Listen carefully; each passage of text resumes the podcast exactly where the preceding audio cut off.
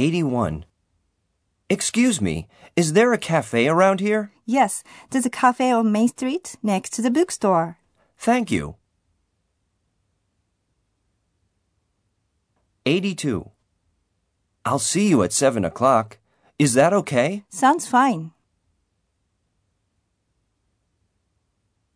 83. Were you on time for the bus? Yes, just in time. 84. Tell me, what kind of books do you like? I like nonfiction. How about you? 85.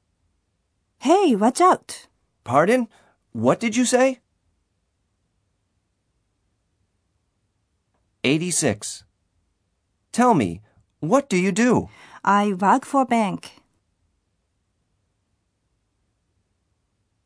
87. I'm so sleepy.